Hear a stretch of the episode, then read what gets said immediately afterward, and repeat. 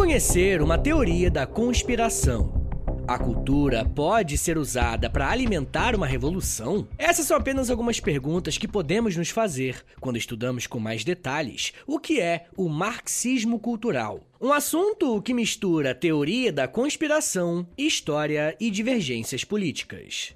Se você teve acesso às redes sociais e nos debates políticos que surgiram nesse meio, muito provavelmente você já deve ter tido acesso a esse termo e com isso vêm as discussões, brigas e ofensas. Por um lado, eu gosto bastante dessas discussões ideológicas, mas eu também sei que muitas vezes as coisas saem do controle. E é por isso que eu gosto de falar que o História em Meia Hora surge com a proposta de tratar os conceitos de maneira séria para que todos nós falemos a mesma língua e aí sim conseguirmos fazer um bom debate. E para isso eu uso fontes e autores confiáveis, tá? Todas as referências que eu usei nesse episódio estão na descrição.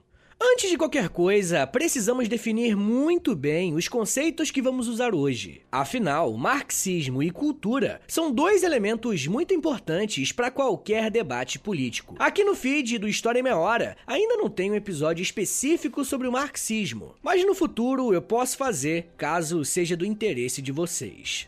Mas o que eu já fiz aqui foi um episódio chamado Socialismo, um chamado Comunismo e um outro chamado Karl Marx, onde eu fiz um bom panorama de grande parte das vertentes do socialismo e qual que é a contribuição de Marx para esse processo. O trabalho de Karl Marx ao lado de Friedrich Engels foi tão importante que a sua leitura sobre a realidade acabou levando o seu nome a essa teoria. Nesse sentido, quando estamos falando de marxismo, estamos pensando em uma determinada forma de pensar a sociedade, a política e a economia. Uma das contribuições mais importantes de Marx foi afirmar que toda a sociedade precisa garantir a produção das condições materiais de sua existência. Com isso, ele queria dizer que a forma que uma determinada economia se organiza altera as relações sociais dessa sociedade. Só que o Marx foi bem além dessa análise. Ele foi um dos primeiros filósofos a afirmar que não bastava pensar o mundo, era preciso transformá-lo. Por esse motivo, Marx vai tentar aliar a reflexão filosófica e uma prática política, militando por uma causa, tá ligado? E foi por conta desse tipo de postura que ele e o seu parceiro Engels escreveram um manifesto do Partido Comunista e criaram o primeiro Partido Comunista do mundo. Marxismo, nesse sentido, é tanto uma postura filosófica e ideológica de interpretação da realidade, quanto de transformação dessa mesma realidade. Beleza, mas como que essa transformação aconteceria? Através de uma revolução. Se liga só, gente. Marx e Engels escreveram seus textos no século XIX, em um contexto de crescimento das indústrias na Europa. E mesmo que você não esteja muito ligado nos debates ideológicos e políticos, provavelmente já deve ter escutado em algum lugar a frase: Trabalhadores do mundo univos. Essa frase é uma espécie de convocação do Manifesto do Partido Comunista, incentivando os operários a se organizarem e, a partir dessa organização, tomarem o controle do Estado em suas mãos. De acordo com Marx, essa tomada do Estado deveria ser feita porque essa é a classe que produz toda a riqueza do mundo. Marx não só inspirou os trabalhadores a se unirem para transformarem a realidade, como ele pôde ver esse movimento acontecer ainda em vida. No mês de março de 1871, a população de Paris se levantou e criou um governo socialista por alguns meses. A chamada Comuna de Paris existiu entre os meses de março e maio de 1871 e foi tida como a primeira experiência socialista da Europa. Inclusive, tem um episódio aqui no feed do História Meia Hora sobre a Comuna de Paris. Depois você ouve lá. Alguns anos depois, Marx vem a falecer, mas a sua obra ganha vida própria, porque diversos teóricos passam a interpretar as suas teses e as suas ideias. Na virada do século XIX para o XX, essas novas interpretações passam a dar o corpo daquilo que nós vamos chamar de marxismo. Um dos locais que o marxismo foi interpretado e colocado em prática foi na Rússia. Esse movimento foi liderado por Vladimir Lenin, conhecido como um dos maiores teóricos do marxismo. A Rússia, na entrada do século XX, foi marcada pela piora na condição de vida dos seus habitantes. E após alguns conflitos com o governo, que acabaram em morte no ano de 1905, são criados os sovietes, que são uma espécie de conselhos populares onde os trabalhadores passam a ter um espaço para discutir ideias políticas e se organizarem. Vão ser a partir desses soviéticos, principalmente o da capital São Petersburgo, que os militantes marxistas vão encontrar espaço para radicalizar o povo russo. O auge dessa radicalização vai acontecer no mês de outubro de 1917, por conta da piora nas condições de vida dos russos e por conta dos rumos que a Primeira Guerra estava tomando. A Rússia, que era um país em dificuldade, tinha entrado no conflito desde 1914 e sob a liderança de Lenin e dos bolcheviques, a classe trabalhadora russa toma o poder e elimina de uma vez por todas qualquer resquício da possibilidade da família real Romanov voltar ao trono. Diferentemente do que aconteceu na Comuna de Paris em 1871, a Revolução Russa foi muito mais duradoura e os marxistas conseguiram colocar em prática o seu projeto político pela primeira vez por muitos e muitos anos.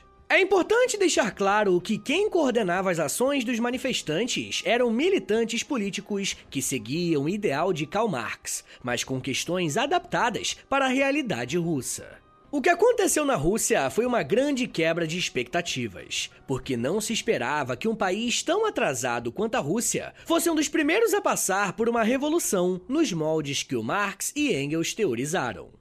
O que aconteceu a partir de outubro de 1917 na Rússia serviu para mostrar que uma revolução poderia sim ser feita com o protagonismo dos trabalhadores. Se por um lado isso foi algo positivo para aqueles que compartilhavam dos mesmos ideais, o levante russo serviu como uma espécie de combustível para os militantes marxistas espalhados pelo mundo. Mas, ao mesmo tempo, diversos governos ligaram alerta a respeito dos riscos que o espalhamento do marxismo poderia causar em suas nações. A Europa, por exemplo, já tinha um capital industrial muito mais avançado, e isso quer dizer que os operários e os trabalhadores já estavam há muito mais tempo inseridos na nova dinâmica das fábricas. Adicionar a essa realidade o marxismo poderia representar a explosão de conflitos em diversas partes do mundo. E um desses locais em que o marxismo foi o combustível para uma revolução foi na Alemanha após Primeira Guerra Mundial. Entre outubro de 1918 e agosto de 1919, o país viveu a chamada Revolução Alemã. Tentando aproveitar o clima revolucionário da Rússia, militantes como Rosa Luxemburgo tentaram fazer um processo parecido na Alemanha. Só que o resultado não foi o mesmo e o levante dos marxistas alemães abriu uma porta para que um novo inimigo fosse criado. Um inimigo que por vezes era imaginário e em outras situações era personificado em alguns artistas e pensadores. Eu estou me referindo ao bolchevismo cultural, a origem do chamado marxismo cultural.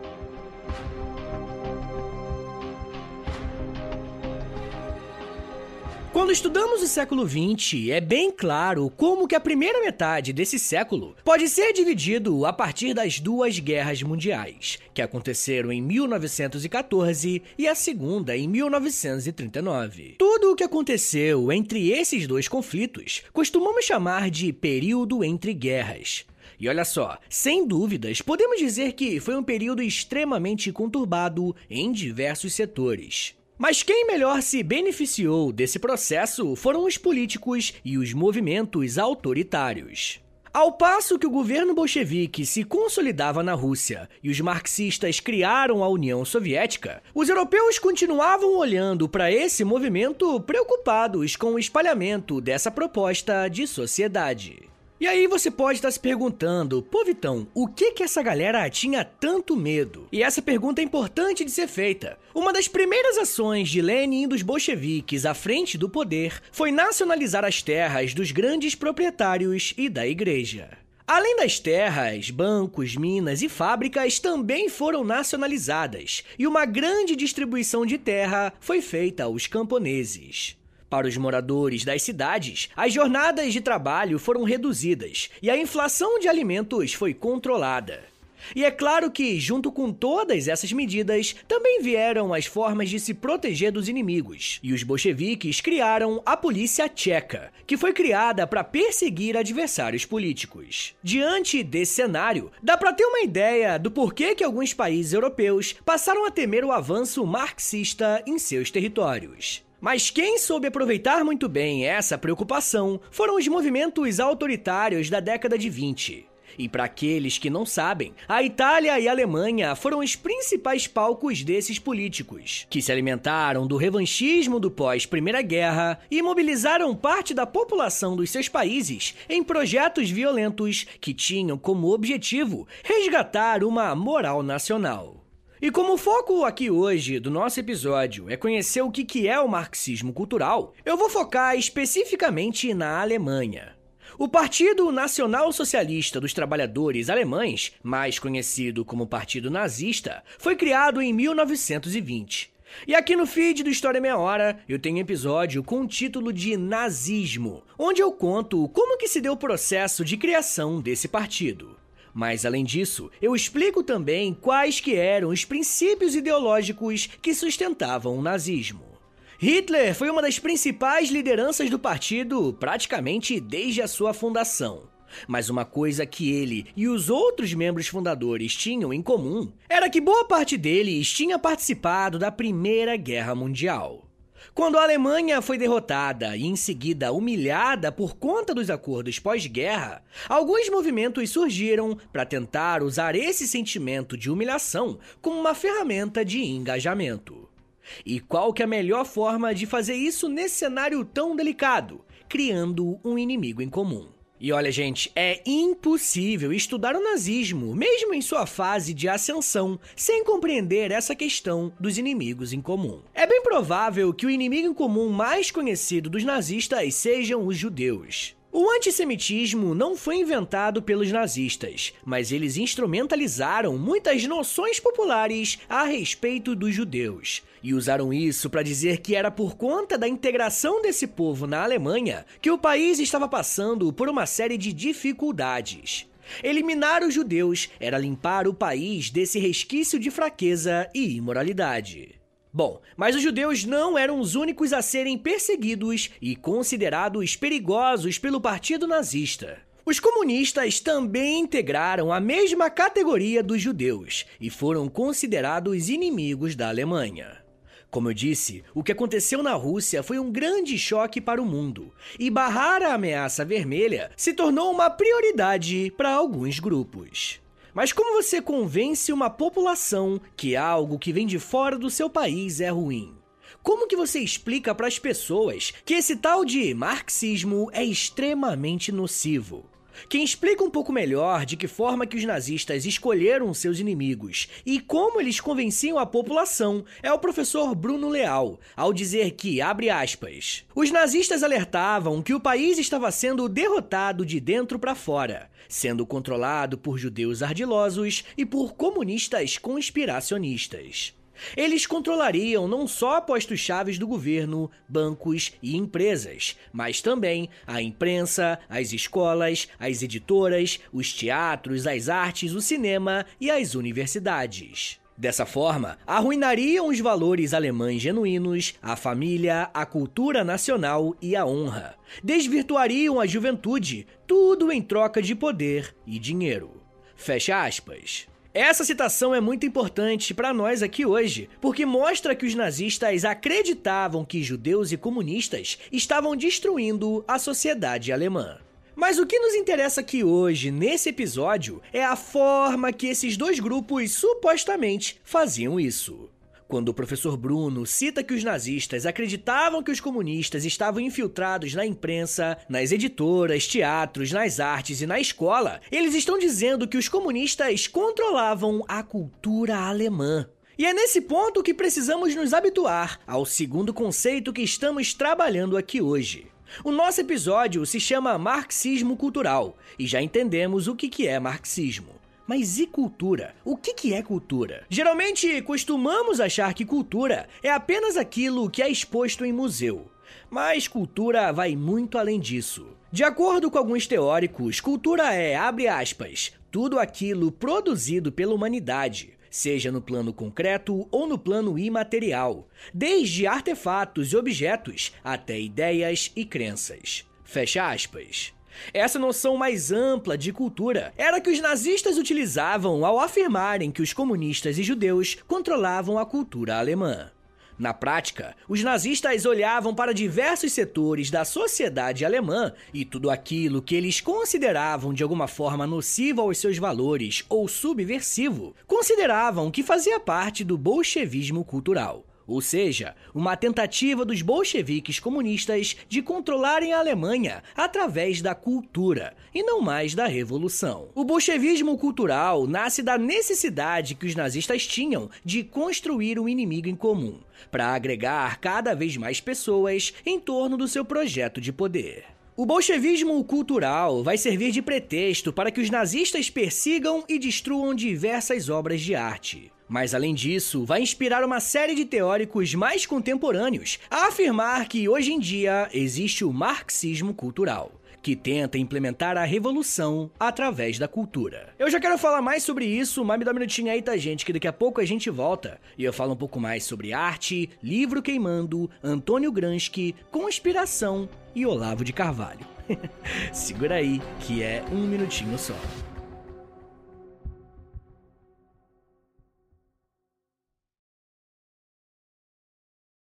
Pessoal, eu queria pedir um favor que vai ajudar muito o meu trabalho e não vai custar nada para vocês. O História em Meia Hora é um podcast exclusivo Spotify. E para essa parceria continuar sendo frutífera, os números são importantes. Por isso eu queria te pedir para clicar em três coisinhas aí no seu Spotify. Primeiro, nas estrelinhas. Dá cinco estrelinhas aí pra gente na avaliação, por favor, porque a avaliação é o que mais ajuda o podcast a chegar em outras pessoas. Segundo, já aproveita e clica em seguir. E se você quiser receber no seu celular um aviso de quando tem episódio novo, clica também no sininho. Mas claro, só se você quiser. Obrigado de coração pela ajuda e continue com o episódio.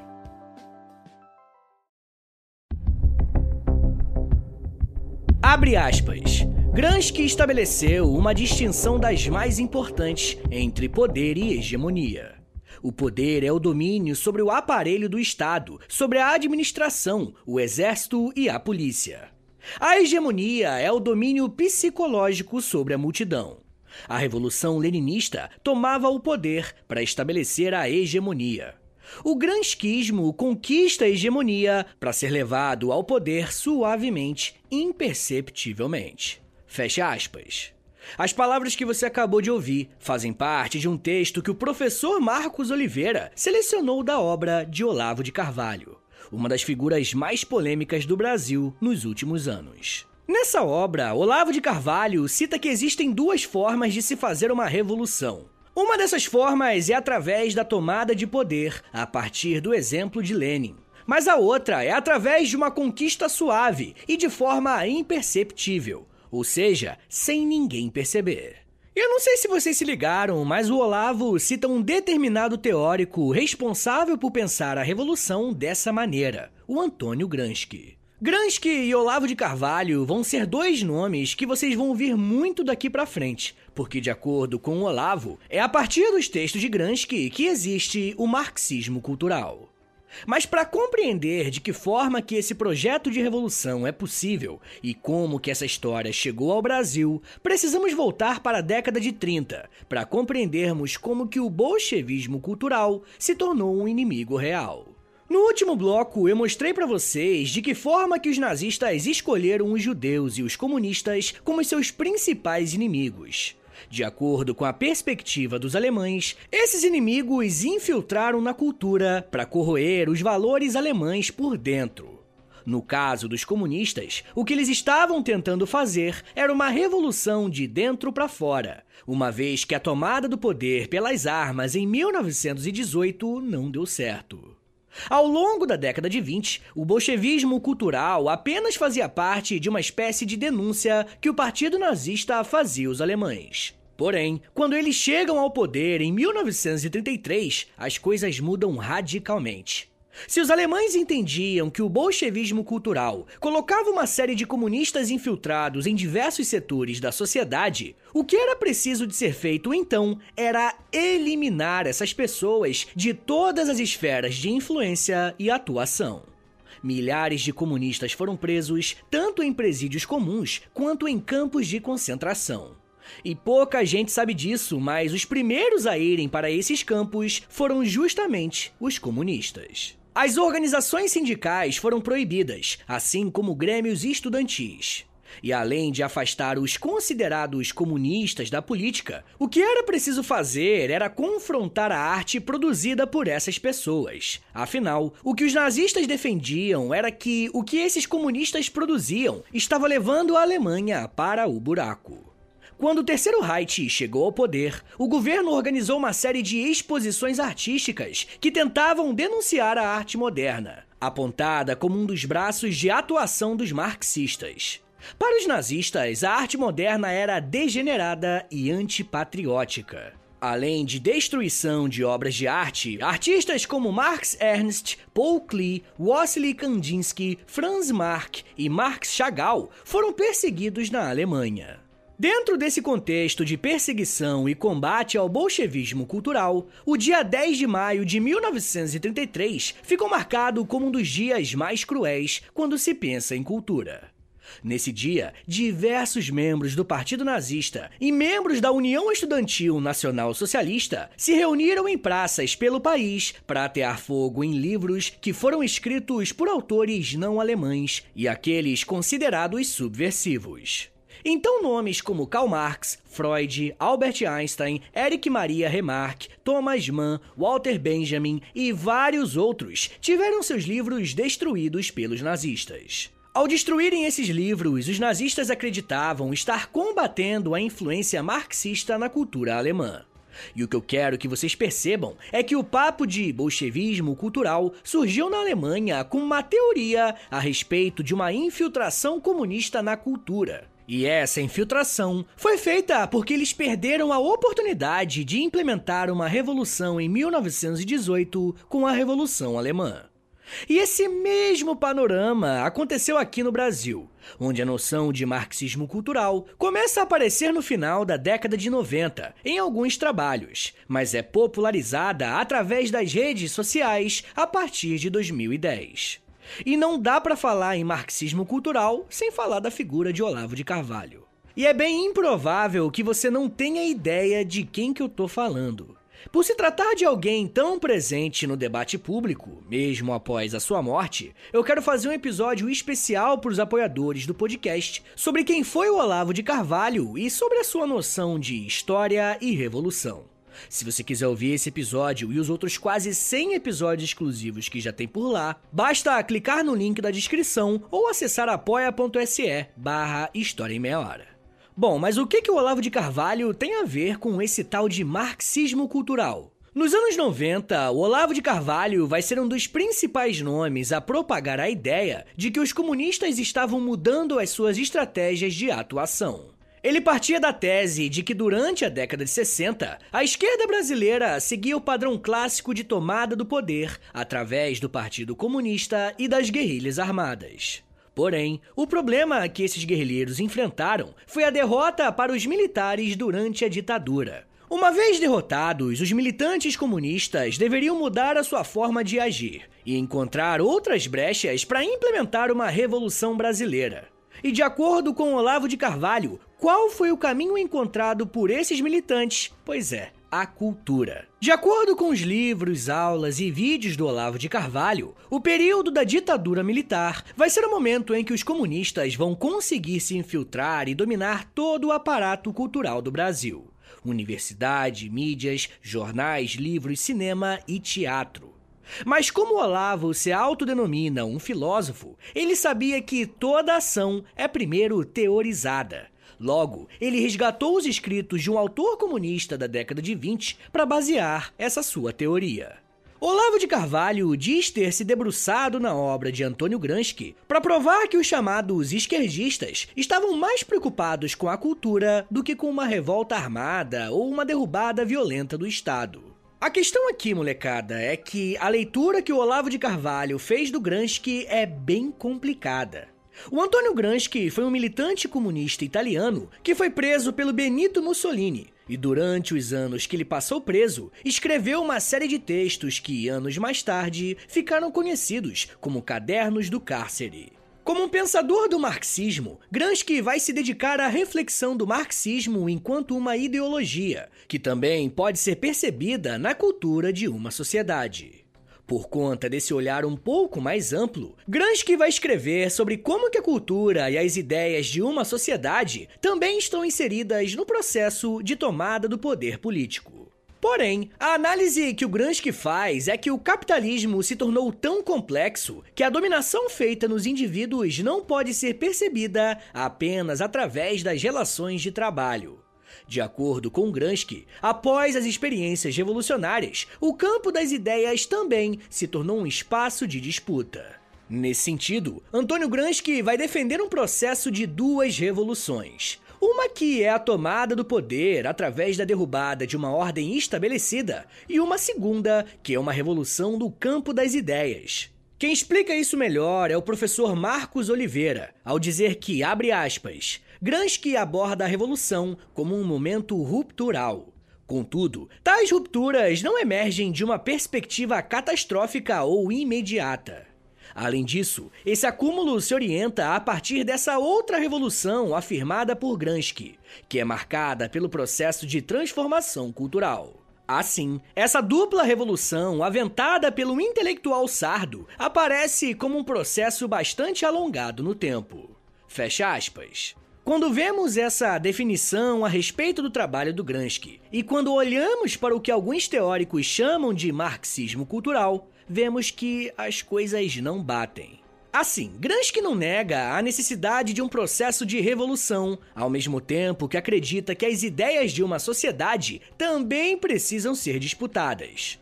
Quando figuras como Olavo de Carvalho trazem à tona o nome de Gramsci, é para dizer que o filósofo italiano estava propondo uma tomada de poder na surdina, de maneira escondida, quase secreta. E olha só o que o próprio Olavo escreveu em um dos seus textos, abre aspas. A conversão formal ou informal, consciente ou inconsciente, da intelectualidade de esquerda à estratégia de Antônio Gramsci é o fato mais relevante da história nacional dos últimos 30 anos. Fecha aspas. Ele fala em mais de uma oportunidade que o marxismo cultural é uma forma de atuação da esquerda e dos comunistas de forma inconsciente, ou seja, que alguns valores vão sendo implementados através da cultura de forma sutil e a longo prazo, para que uma nova mentalidade seja formada. De acordo com Olavo, quando essa nova mentalidade já estiver sido implementada, a população não vai perceber que uma revolução comunista estava em curso. Da mesma forma que os nazistas da década de 30 acusavam o bolchevismo cultural de estar na arte moderna, Aqueles que defendem a proposta de Olavo sobre o marxismo cultural vão acreditar que o cinema, as séries, os jornais e a mídia como um todo estão influenciados por valores marxistas para influenciar a população. Geralmente, essa carta na manga do marxismo cultural aparece quando algum filme traz valores progressistas, como a união civil de pessoas do mesmo gênero, debate sobre a pauta LGBTQIA, reivindicação de direitos e por aí vai. E é por conta desse motivo que muitos acreditam que o marxismo cultural não passa de uma teoria da conspiração. Os estudiosos sérios de Gramsci rejeitam o termo marxismo cultural da forma que ele é usado por Olavo de Carvalho, porque a leitura que o Olavo fez do Gramsci está errada.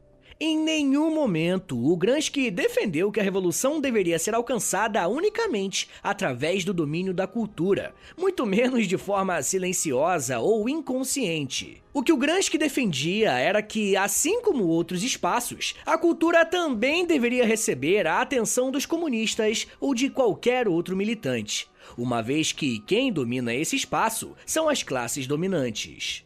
Por mais que muitas vezes esse papo de marxismo cultural tenha aparecido como uma forma de dizer que o mundo está sendo dominado por forças ocultas, é preciso reconhecer que, para se fazer um debate sério, é preciso estarmos falando a mesma língua. Por mais que o bolchevismo e o marxismo cultural tenham uma origem semelhante, cada um desses temas fala muito mais sobre quais são os inimigos a serem combatidos em cada época. E mostra também se estamos evoluindo na forma que oferecemos cidadania para as nossas minorias e aqueles que precisam de mais atenção do Estado. Nós podemos dizer que esse processo de criação de um inimigo em comum sempre surge em momentos de crise, seja crise econômica ou social. E são nesses momentos que precisamos ficar atentos para que novos projetos autoritários não subam ao poder. E todos nós temos um papel nisso. Mas isso já é um papo para uma outra meia hora.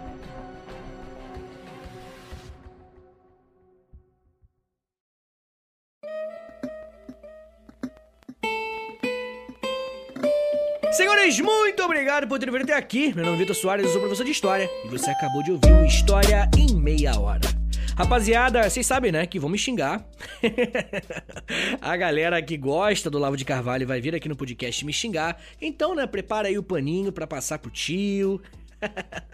Tô gastando. Pô, na verdade, compartilhe esse episódio, por favor, poste nos stories do Instagram, e aí você me marca no arroba História Meia Hora, ou você também pode postar no Twitter, e aí você me marca no arroba H30podcast. Se você gosta do História Meia Hora, se você quer ver esse podcast por muitos anos de pé ainda, dá uma passada lá no Apoia-se, beleza? É apoia.se barra História Meia Hora, que tem um monte de conteúdo exclusivo, tem quase 100 episódios exclusivos lá, tem clube do livro, tem conteúdo diário lá no Instagram, tem muita coisa legal. Entra em apoia.se barra História Meia Hora, mas claro, só se você quiser e puder me ajudar.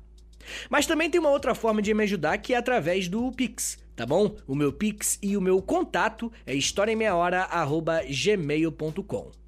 Rapaziada, uma outra coisa que eu quero te lembrar é que o História Meia Hora tem a parceria com a Loja, tá bom? É L-O-L-J-A, Loja. É, entra lá em loja.com.br, digita História Meia Hora, que você vai ser transportado para nossa lojinha. Tem moletom, tem camiseta, tudo produto original do História Meia Hora, tá? Com as, com as estampas lá, né? Com as temáticas bem históricas e tal. Então entra lá, você vai ficar bonitão, vai ficar bonitona e vai ajudar o meu trabalho, tá bom? Uma outra coisa que eu vou te pedir, e isso aqui não custa nada, tá bom? É de graça. É você clicar aí, vai no perfil do História Meia Hora no Spotify, clica aí, aí depois você clica em cinco estrelinhas, você pode avaliar o podcast, então avalia aí com cinco estrelinhas, depois você clica em seguir e por último clica no sininho, que o sininho vai enviar uma notificação pro seu celular quando tiver episódio novo, tá bom? Rapaziada, eu também quero convidá-los para conhecer os outros podcasts em meia hora, tá? Eu tô liderando aí o projeto Educação em Meia Hora. Ele começou com História em Meia Hora e agora ele tem vários outros podcasts já tá bom? É, primeiro foi História Meia Hora, depois foi o Astronomia em Meia Hora, ouve lá, com a Camila Esperança. Depois foi o Geografia em Meia Hora, com o Vitor Augusto, Vitim. Depois veio o Biologia em Meia Hora, com a Mila Massuda e o Emílio Garcia. E agora, mais recentemente, na verdade vai ser agora, no dia 1 de abril que vai sair, vai chegar o Inglês em Meia Hora, rapaziada. O Inglês em Meia Hora que é apresentado pelo professor Luciano Cunha. Mais um brother aí pra entrar pra família em meia hora. Então, se você gosta desse formato aqui, né, de podcast e, e quer outras áreas do conhecimento nesse clima aqui, é só você digitar o nome do podcast, Astronomia Meia Hora, Geografia Meia Hora, Biologia Meia Hora ou Inglês em Meia Hora, a partir do dia 1 de abril, tem que esperar, que você vai conhecer outros projetos educativos em podcast em meia hora, tá bom, gente? Então é isso, me siga nas redes sociais, é arroba no Twitter, no Instagram e no TikTok. Eu tô sempre lá no TikTok fazendo videozinho educativo tá bom? É isso, gente. Muito obrigado, um beijo, até semana que vem! E valeu!